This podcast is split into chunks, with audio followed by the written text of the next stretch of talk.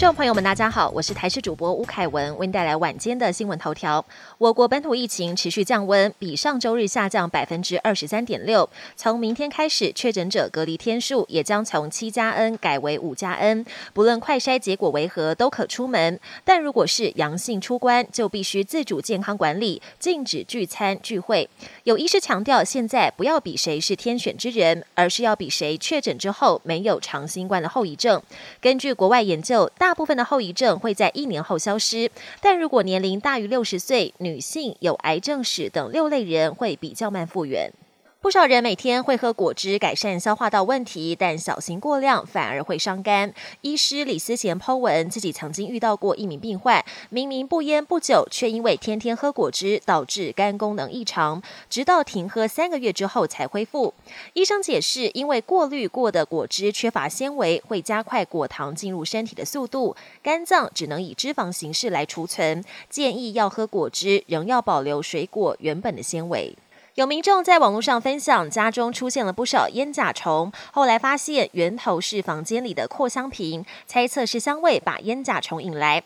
也有网友说自己把扩香瓶丢掉之后，就再也没有看过烟甲虫。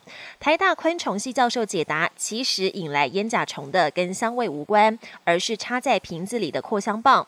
市售扩香棒常以纸纤维、竹或是藤枝制作，除了可能会吸引烟甲虫来啃食，还可能让它们在扩香棒。上产卵，引发恼人的虫虫危机。国际焦点：美国总统拜登和中国国家主席习近平十四号将在印尼巴厘岛举行会谈，预料台湾的议题也将会是焦点之一。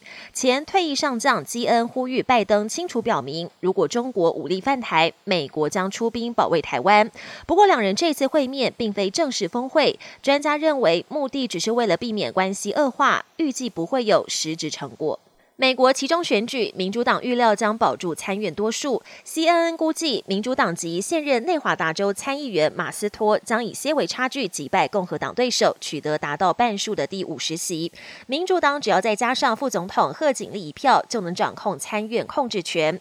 参院传出捷报，美国总统拜登表示非常高兴。众议院方面，共和党目前以两百一十一席对两百零三席暂时领先，尽管非常有机会能够过半，但优势。是远远不如预期。